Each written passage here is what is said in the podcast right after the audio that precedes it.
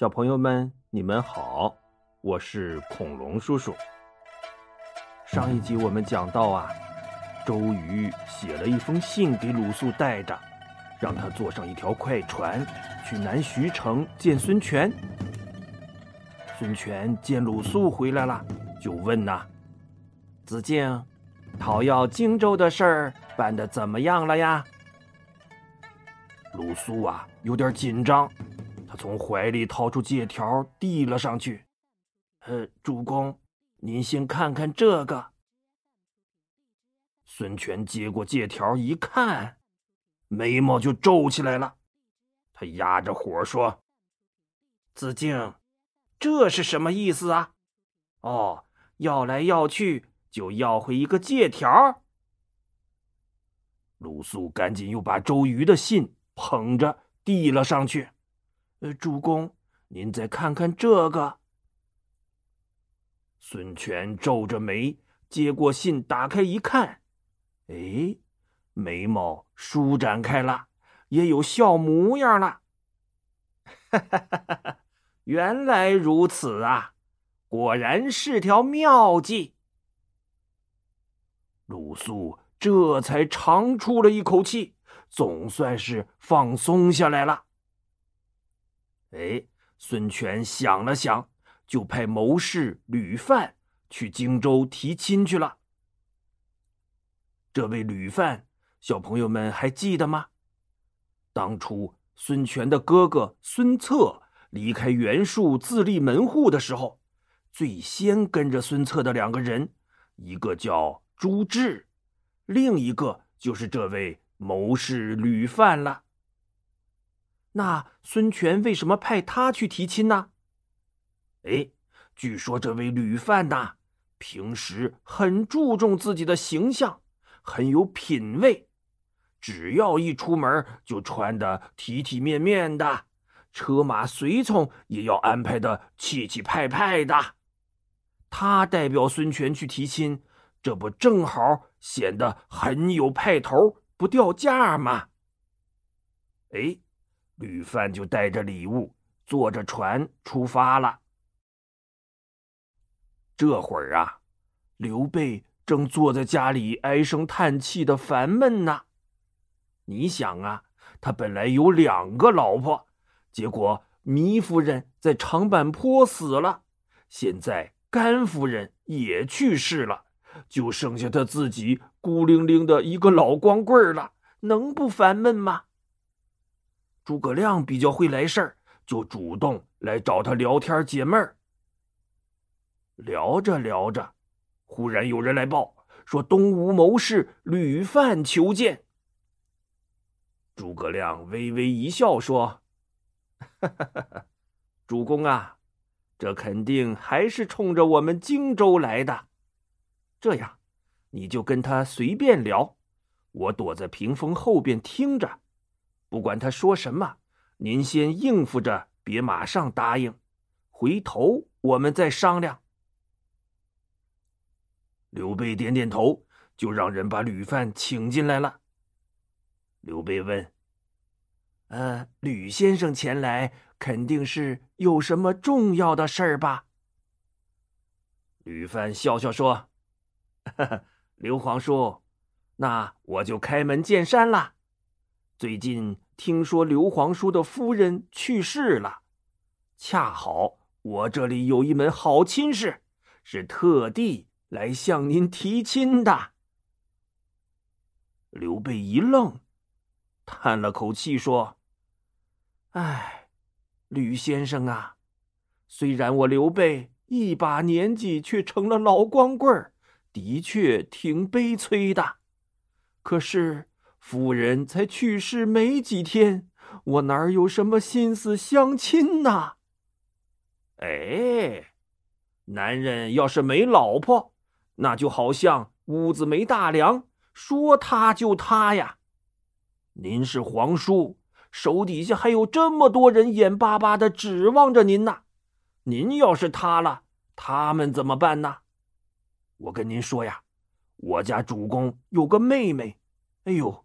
人长得漂亮，还特贤惠，您说这要是跟您成了夫妻，那孙刘两家不就成一家人了吗？那以后还怕什么曹操啊？这叫家事国事两全其美。皇叔，您可别错过这个机会呀！哦，你是说让我娶孙权的妹妹？对呀，不过可有一样，我们吴国太把他女儿当成掌上明珠一样，说不能让女儿嫁到外地吃苦去。所以皇叔要是同意这门亲事，您怕是还得倒插门，亲自去东吴成亲呐。可是我已经年过半百，孙家小姐怕是正青春妙龄，这岁数差的有点大吧？哎，这您放心，我们家小姐虽是女生，可这气度和胸襟却一点儿也不输给男生啊。她常说，将来我要嫁人，就一定要嫁给当世的英雄。否则免谈。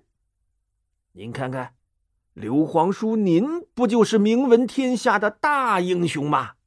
这正好是淑女配君子啊！年龄算什么问题呀？刘备低头犹豫了一会儿，说：“要不，吕先生，你先在我这儿住两天，毕竟是婚姻大事，不能当儿戏呀。”您让我再琢磨琢磨。于是刘备设宴款待了吕范，就把他送回馆驿歇着去了。吕范走后，诸葛亮对刘备说：“主公啊，事情我听明白了，这是好事儿啊，您不妨就答应了他。”刘备一愣：“啊？”这明摆着是周瑜想诓我去东吴啊！我要是答应了，还能回得来吗？我，您放心吧，就周瑜那点心眼儿，我哪能看不出来呀？我略施小计，保管让您既能娶了漂亮媳妇儿，还能保得住荆州。说完呐，他把孙乾叫来。嘱咐了几句，让他和吕范一起回东吴去向孙权回礼。没几天呐，孙乾就回来了。他说：“主公啊，孙权在东吴等着您去成亲呐。”刘备呀，胆儿小，还是不敢去，怕有去无回被扣住。诸葛亮安慰他说。主公啊，别担心，这回我让子龙陪您去。我有三条妙计，给他带在身上，保管让您平平安安的回来。荆州这边有我在，您就放心吧。说着，他从袖子里拿出三个锦囊，在赵云的耳边嘀咕了一番。赵云点点头，小心翼翼的接过锦囊，藏进了怀里。哎，有赵云陪着，刘备这心里稍稍踏实了一些。于是啊，他就带着孙乾、赵云和五百精兵，登上十条快船出发了。当船只刚刚在南徐靠岸的时候，赵云说：“主公啊，军师说了。”让我们一靠岸就打开第一个锦囊，您先等等，我看看军师怎么说的。说着，他从怀里掏出第一个锦囊，从里边呢取出一张纸条，仔细一看，哦，明白了。他立刻吩咐带来的五百士兵，都披红挂彩的去南徐城里采购东西。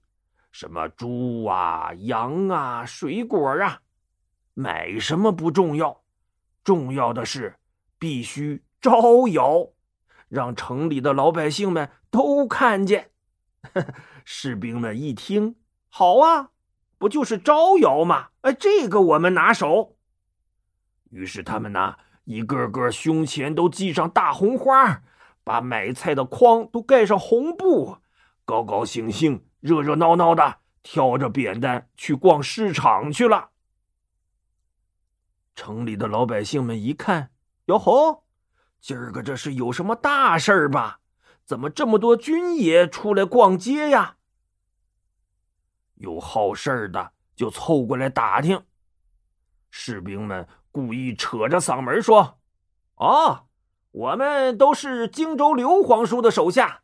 哎，你们不知道吗？你们东吴的主公孙权将军要把他妹妹嫁给我们刘皇叔呢，马上就要办婚事了。我们这是出来采购，准备婚礼庆典呐。”哎呦，这可是大新闻呐！一传十，十传百，没一会儿功夫，整个南徐城的老百姓们都知道了。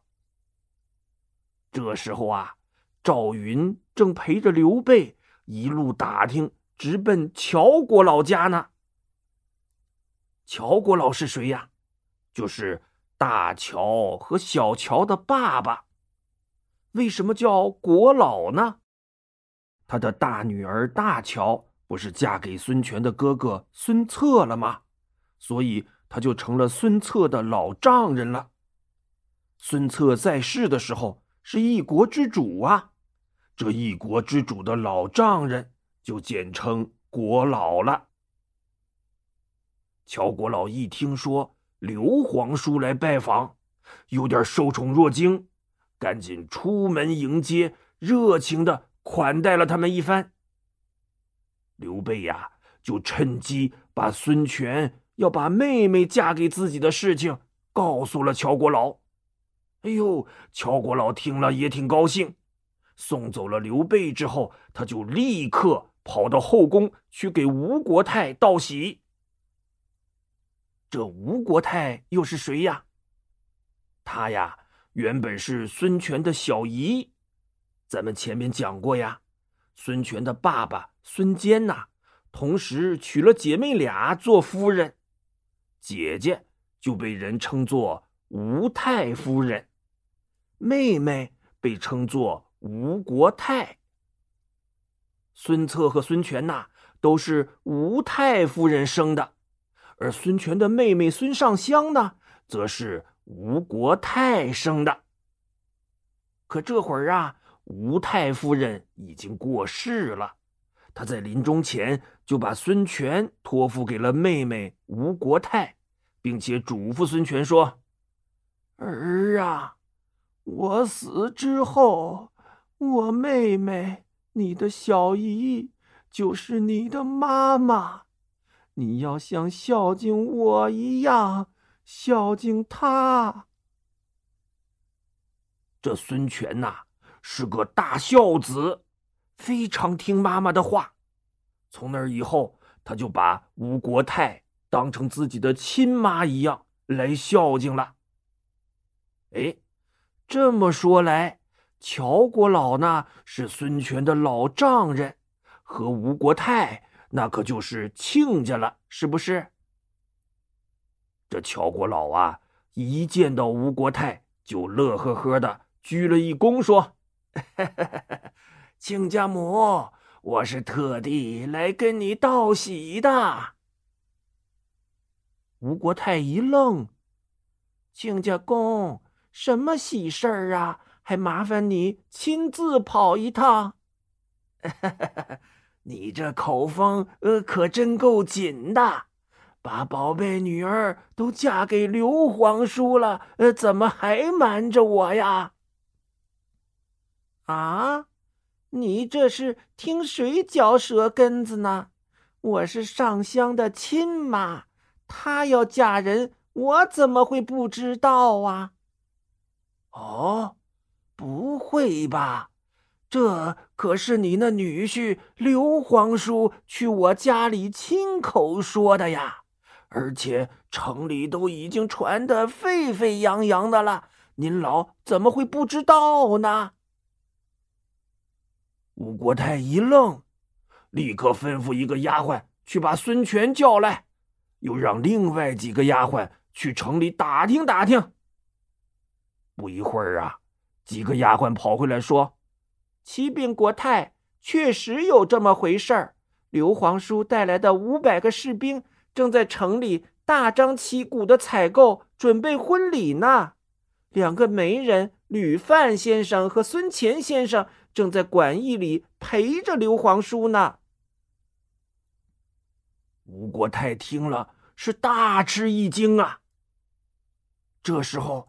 孙权从外边走进来了，吴国太立刻捶胸顿足的大哭起来：“你这不孝的儿啊！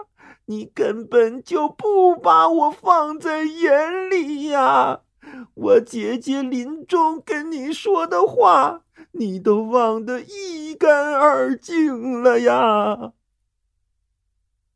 这把孙权哭的呀，脑袋嗡嗡的。他赶紧上前施礼说：“母亲呐，您有话啊，好好说，别哭坏了身子啊。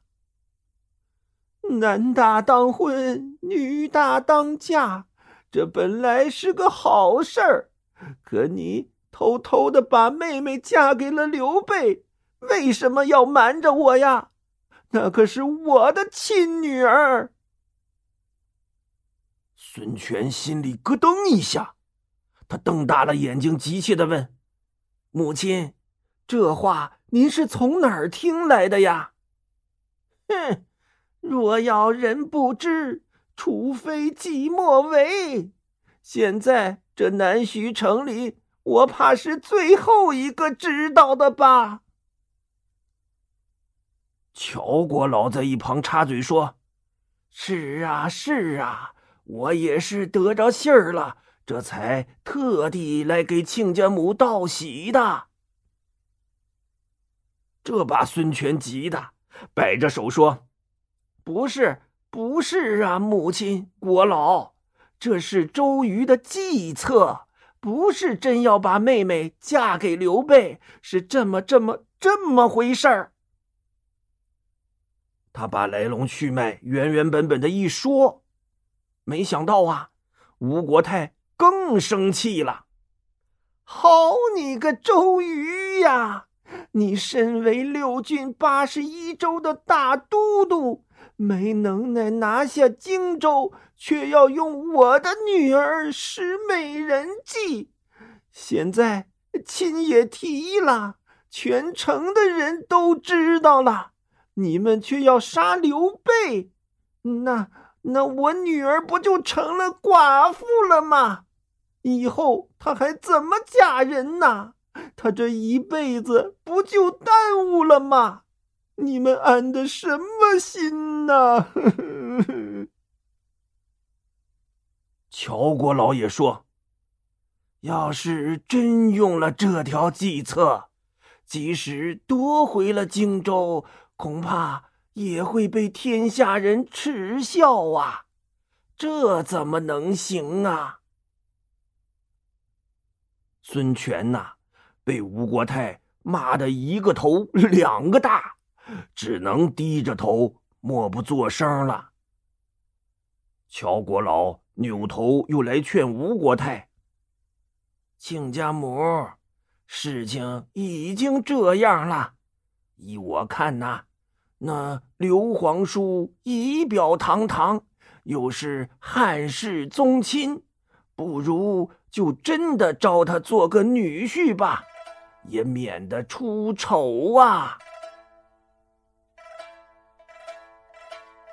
小朋友们，你们说吴国太会同意把女儿嫁给刘备吗？嗯，恐龙叔叔下一集再告诉你吧。好了，今天的故事就讲到这里，小朋友们再见。